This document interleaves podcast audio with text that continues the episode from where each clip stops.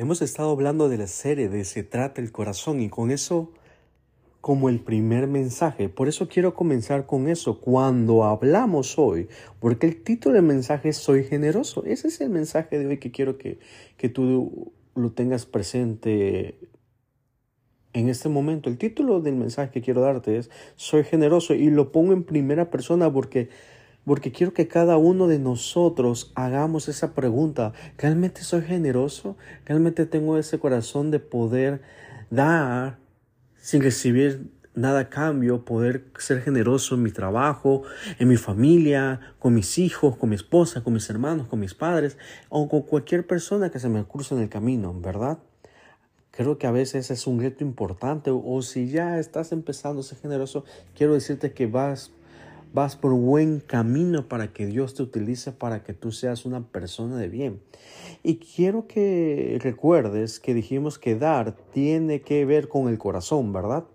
Y creo que sí lo recuerdas perfectamente. Eso espero porque este, ese es el título de nuestra serie. Y Dios quiere hacer un cambio de corazón entre nosotros. Él no busca nuestro dinero, sino nuestro corazón.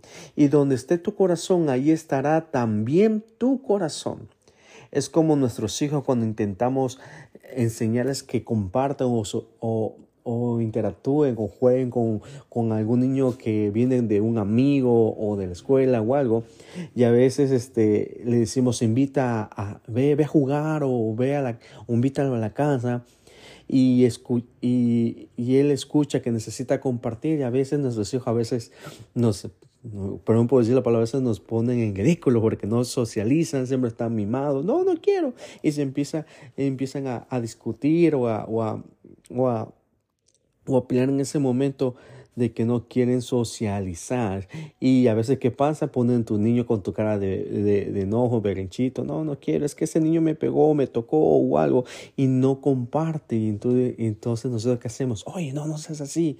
Este, eso no, no, no, no lo debes de hacer. Entonces, este, o que tu hijo le, le, le, bueno, pues ya que lo regañamos, vaya y toma el juguete y pum, se lo tira en el piso, se lo tira en la cabeza o algo y, empiezan a llorar eh, el invitado. Y esa es, esa es la acción de compartir cuando no se puede eh, eh, o la manera de con, que comparten ellos, pero no es la actitud de compartir, quiero decirte. Entonces Dios quiere premiar la actitud de, de dar más que la acción de dar. Entonces, una cosa es dar por compromiso, una cosa es dar del corazón. Y a Dios le, agrada a que seamos dadores de gracia. Es decir, si das para recibir, ¿lo harás con un corazón incorrecto? Entonces voy a decirte una declaración. Pero fíjense que tiene un punto y coma, porque tendrá toda la verdad cuando diga la segunda parte de la declaración. Dios no bendice el dar, Él bendice el dar con el corazón correcto. Y eso es lo que, es lo que queremos que hoy tú y yo o las personas que estén a nuestro alrededor empecemos a dar con el corazón correcto. ¿Para qué? Para que Dios nos bendiga con las, con las nuevas formas de, de nosotros de dar, de recibir, de apoyar. Te lo voy a repetir, Dios no bendice el dar, Él bendice el dar con el corazón correcto. Si dice, ¿qué pasa si en realidad no tengo ganas de hacerlo ahora mismo, pero lo veo en las escrituras y sé que debo hacerlo? Aquí es lo grandioso según en el versículo que te voy a citar, donde esté tu corazón, quiere estar Él. Pero lo, a, lo vuelvo del principio, tu, eh, este, donde esté tu tesoro, ahí también estará tu corazón. E incluso si tu corazón aún no está ahí, el dar es una de esas acciones que puede hacer y luego tu corazón lo seguirá. Entonces el título es ¿Soy generoso? Y lo que vamos a hacer es mirar un pasaje famoso. Yo creo que es famoso. En Juan 12 nos muestra dos corazones, ¿verdad? Nos muestra un corazón egoísta y un corazón generoso. Y es donde María unge a Jesús y Judas se enoja, se enoja.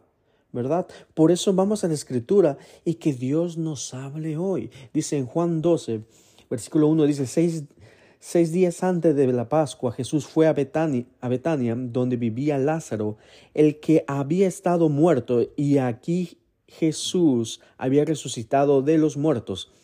Allí le ofrecieron una cena y Marta servía y Lázaro era uno de los que estaban sentados con, él a la mesa. Y entonces María tomó unos 300 gramos de perfume de, nardo puro, que era muy caro, y con él ungió los pies de Jesús y con sus cabellos los enjugó y la casa se llenó con el olor del perfume. Y dijo Judas Iscariote, hijo de Simón, que era uno de sus discípulos y el más y el que más tarde lo entregaría, porque no porque no se vendió, y dice él, ¿por qué no se vendió este perfume por trescientos denarios?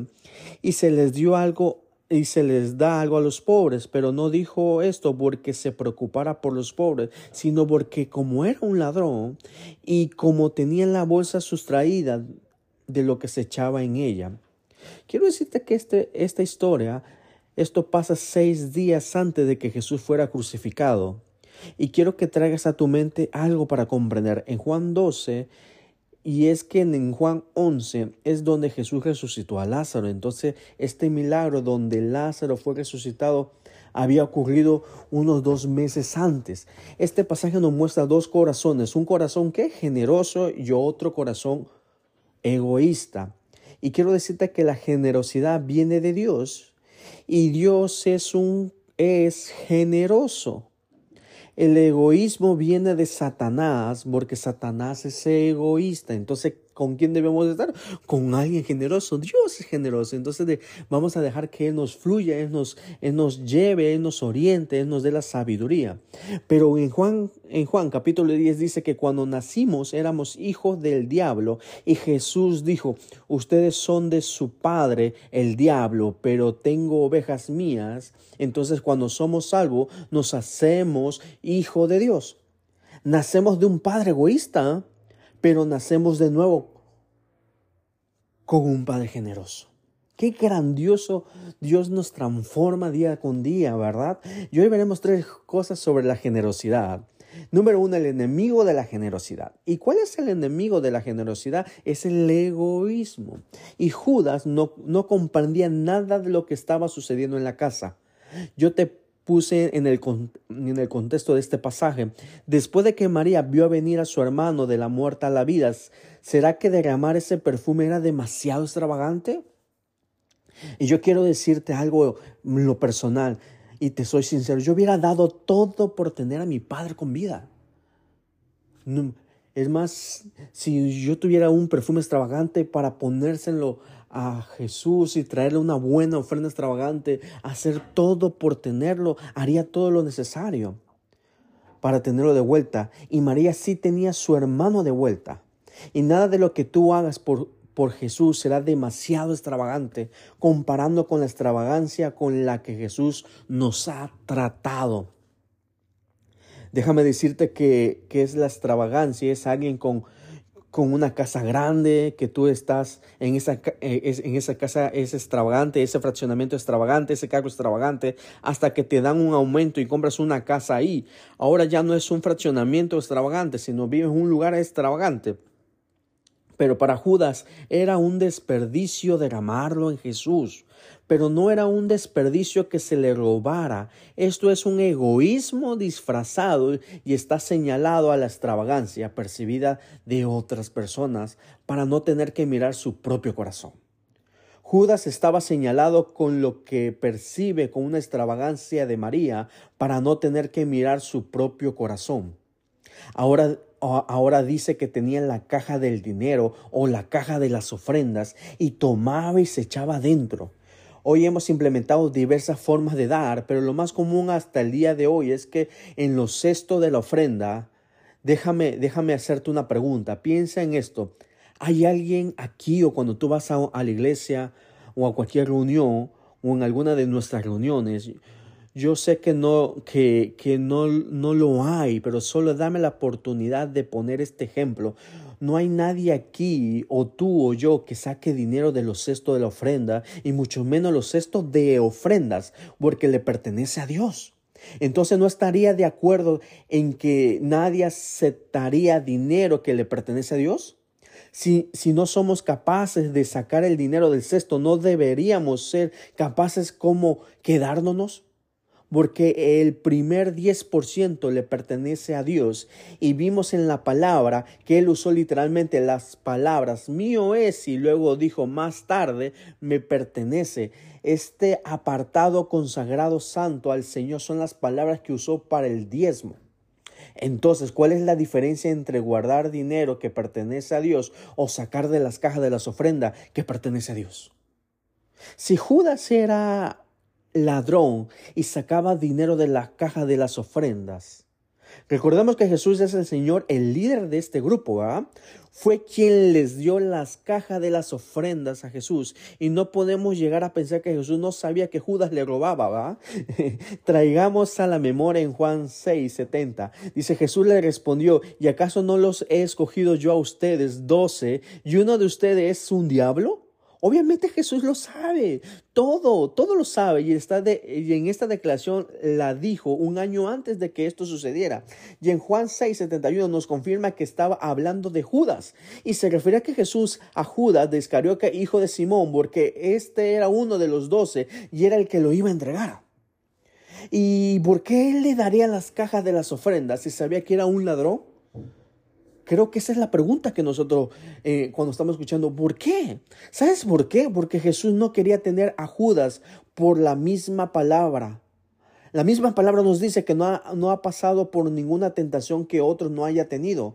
Y, esta, y en cada tentación Dios proveerá la salida para soportarla. Y Dios no tenía a nadie. Jesús no le dio la caja de ofrendas a Judas para fracasar. Le estaba dando la caja de ofrendas para vencer esta área de egoísmo.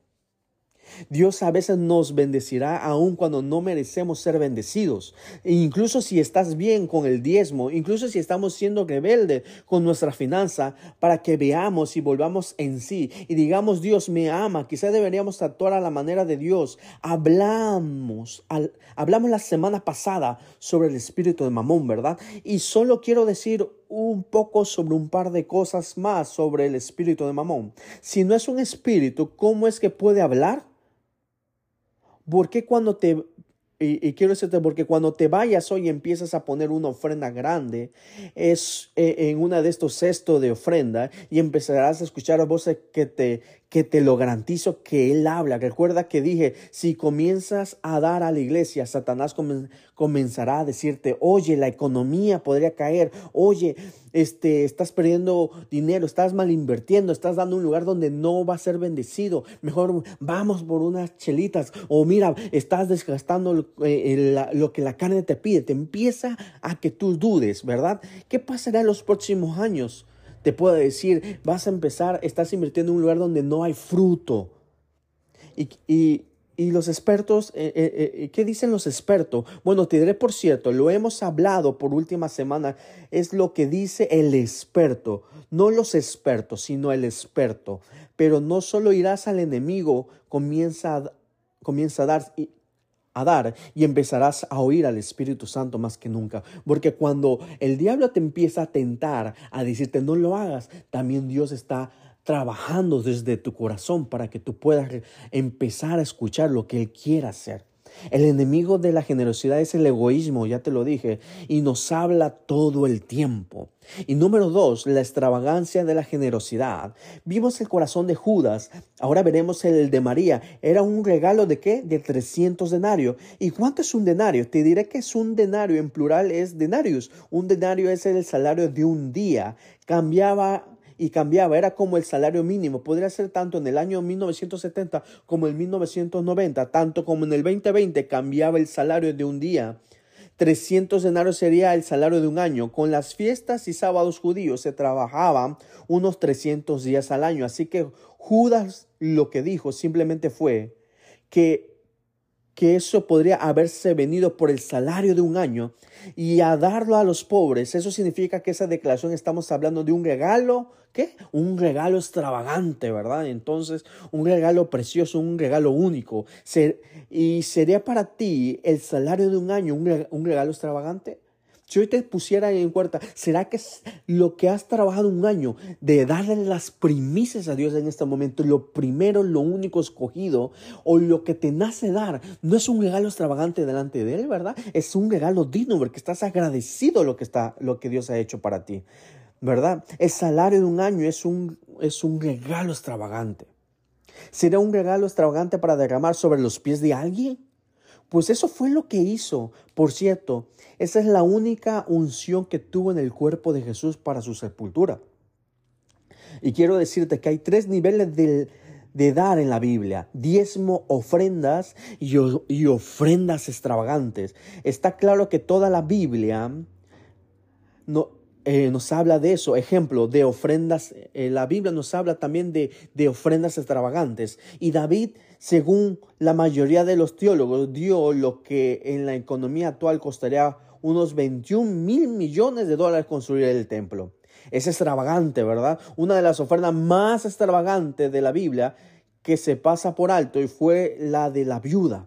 Jesús fue quien dijo, ella dio más de que todos los ricos que están aquí. Este último ejemplo nos hace ver que Jesús vea la actitud. Y la actitud viene del corazón de la disposición de ser generoso y dar más. Y quiero llevarte al tercer punto, la recompensa de la generosidad. Lo que hizo esta mujer fue un acto conmemorativo y podemos verlo en, Mar, en Marcos 14:9. Y te voy a leer lo que dice. Les aseguro que cualquier parte del mundo donde se predique el Evangelio se contará también en memoria de esta mujer lo que ella hizo. Y quiero explicarte algo sobre la bendición y la recompensa. Si Dios te bendiciera, pero también te recompensara, hay una diferencia. ¿Sabes lo que le dijo a Abraham en Génesis 15? Le dijo, mi recompensa para ti soy yo mismo. Voy a recompensarles conmigo. Esto es lo que él le dijo, yo soy tu recompensa sumamente grande, yo soy tu recompensa. Muchos pastores predican sobre el dar y si a veces será un bono o a veces un aumento Sí, ¿verdad? A veces Dios puede bendecirnos con algo económicamente, pero a veces Dios puede ser puede ser un hijo que está alejado de él. ¿Cuánto, ¿Cuánto valía eso? ¿Verdad? O a veces es un matrimonio roto que el el que parece irreparable, a veces es una situación que, que en nuestro pasado que empezamos nunca podremos superar. Y mira a Dios que recompensa a los dadores generosos. Y es que Dios siempre te da lo que es tuyo, porque Él es fiel. Él, él puede darle vida a tu matrimonio roto, como te dije, te puede devolver a ese hijo que no estaba. Eso es algo, porque quiero decirte que Él, Él es tu recompensa, porque cuando, cuando Él se entrega, viene todo. Cuando tú recibes a, Él, viene algo importante. Quiero decirte que a veces llegamos a la iglesia y venimos a pedirle, Señor, devuélveme a mi hijo que está en las drogas, está alejado, Señor. Señor, recupera mi matrimonio porque no puedo. Señor, dame trabajo, dame, eh, dame finanzas porque tengo cosas. Y vos lo recibes y, y, no, y a veces nos vamos con la bendición, pero aún no hemos podido tener la revelación de que si Él nos dice, yo soy la recompensa, pues por ende si lo recibimos y, y lo tenemos en nuestro corazón, en donde tenemos el tesoro y Él ocupa ese tesoro, ese espacio, viene añadidura todo, viene riqueza, viene multiplicación, viene gozo, viene paz, viene de todo. Yo, ¿a qué quiero, a qué quiero que, a que puedas entender? Es mil veces preferible tener a Dios en corazón de tener bendiciones este, que tarde o temprano va a tener cada, va a tener caducidad. Y, quiero que veamos la escritura en Hebreo 11, 6 dice, pero sin fe es imposible agradar a Dios, porque es necesario que Él, que él se acerca a Dios, crea que la hay y es, gala, que es galardonador de los que buscan. Y sabe que y necesitas saber que no dice que recompensa, es Él es el galardonador. Permíteme usar una doble negativa y algunos dirán, ¿qué es eso? Es un término gramatical. Este es el punto. Dios no puede, Dios no puede no recompensarte. Él no puede no recompensarte. Él te va a recompensar. ¿Por qué? Porque la Biblia dice que Él es un galardonador. Es como Dios, es como Dios no miente. Dios nunca te va a mentir. Lo que te va a dar, te lo va a dar. Él no le va a, buscar, pero porque es que pasó esto, no, te lo va a dar porque te lo va a dar. Ya vas entendiendo, ¿verdad? Porque la Biblia dice, Dios no puede mentir. Él no puede mentir porque Él es la verdad. No puede ser infiel. Nos dice que la, nos dice la Biblia la razón por la que no puede ser, ser infiel es porque Él es fiel. Él es un recompensador, Él te va a recompensar todo. Tengo ganas de decirte, si eres un dador generoso, lo siento, pero Dios te va a recompensar y no puedo hacer nada para evitarlo. Siempre te va a recompensar aún cuando te alejes. ¿Por qué? Porque Él es fiel. Él es la, la única persona que vamos a tener en esta vida tan fiel, es Él. Él te va a recompensar. Esta palabra griega para recompensador aparece aquí solo una vez en la Biblia. Un, y en único lugar en la Biblia es una palabra de cinco sílabas. Viene de dos palabras raíz, pero cuatro sílabas se relacionan con pagar lo debido. En otras palabras, Él es el merecimiento para recibir una recompensa. Debido a que tomaste la decisión adecuada y, y actuaste correctamente en recibirlo a Él. En otras palabras, Dios dijo, diezma comenzases a diezmar así, que Él te recompensará por, por hacer lo correcto. Sin embargo, una de las sílabas implica con gran extravagancia. Una de las cinco sílabas implica otorgar una recompensa de manera extravagante y generosa. Si eres fiel en lo poco, lo serás en lo mucho. Y por favor, escúchame, no te estoy predicando esta serie por ninguna otra razón, sino para que vivas una vida feliz, una vida alegre y quiero que seas recompensado. Él quiere que seas recompensado. Es la única razón por la que podría él dar en la, el dar en la Biblia, porque no es, porque no es por su bien, sino por nuestro bien. Y quiero que hoy que te pongas a preguntarle a Dios y dejar que el Espíritu Santo entre y que te pueda dar la sabiduría. ¿Qué me di, eh, preguntar, ¿qué me dices? ¿Qué me quieres dar a entender con esto lo que hoy estoy escuchando? Y quiero decirte, recuerda el título del mensaje de hoy y es, ¿soy generoso? Y tengo que decirle, y, cómo tengo que decirle, hay veces que en las que soy generosa y en otras en las que sigo siendo egoísta, hay veces que no quiero dar porque a veces el enemigo me dice, no lo hagas, es que es dinero perdido, eh, los diezmos no se ven, no, no tiene un propósito o algo, el dar no, eh, no el tema haciendo, ¿por qué le tengo que invitarle a alguien la comida, a mi amigo, sabiendo que no, que no sabe qué hacer, pero Dios te está diciendo, dale, invítalo, quítale, gálale ropa dale una buena despensa, empieza a dar. Y todavía vemos que tenemos un egoísmo en, en, ti y en mí. Y así es que Dios todavía está obrando. Quiero decirte, si tú estás pasando un momento, Dios todavía está obrando hasta el día de hoy que podamos ser generosos. Pero cuanto más generoso me vuelvo, más me parezco a Jesús. Y eso es lo que quiero que tú te llevas. Cuanto más seas generoso, más te estás pareciendo a Jesús. Y quiero que te diga, que te pongas a empezar de ti mismo. Me veo y me convierto que somos lo más parecido a Dios. Y escucha esta palabra. Eres más parecido a Dios cuando das, pero porque tanto amó Dios al mundo que dio a quien a su único hijo. Si él no hubiera dado a su hijo, aunque nos ama, estaría camino al infierno, ¿verdad? Estaríamos, estaríamos perdidos. Pero Dios nos, nos mostró que Él es aún más generoso y sigue siendo fiel, a pesar que nosotros a veces no somos fieles, a pesar que nosotros nos cuesta entender el, gran amor que tiene nosotros de dar a su único hijo para que tú y yo seamos salvos y que todos los pecados estén pegados en la cruz y tu egoísmo y, tu manera de que entre tú y yo en nuestro pasado, en nuestro presente estamos luchando y esté clavado ahí para que seamos nuevas criaturas. Y, y, siempre tiene que ver con una acción detrás de tu actitud, de mi actitud. Y solo, que, solo quiero preguntarte, preguntarte a ti. Pregunta al Espíritu Santo qué dice hoy. Entre una relación con Él. A partir de hoy, en la mañana, en la noche, en el momento que tú entres en intimidad, pregúntale, Padre, ayúdame a tener un corazón generoso. Ayúdame a poder cambiar.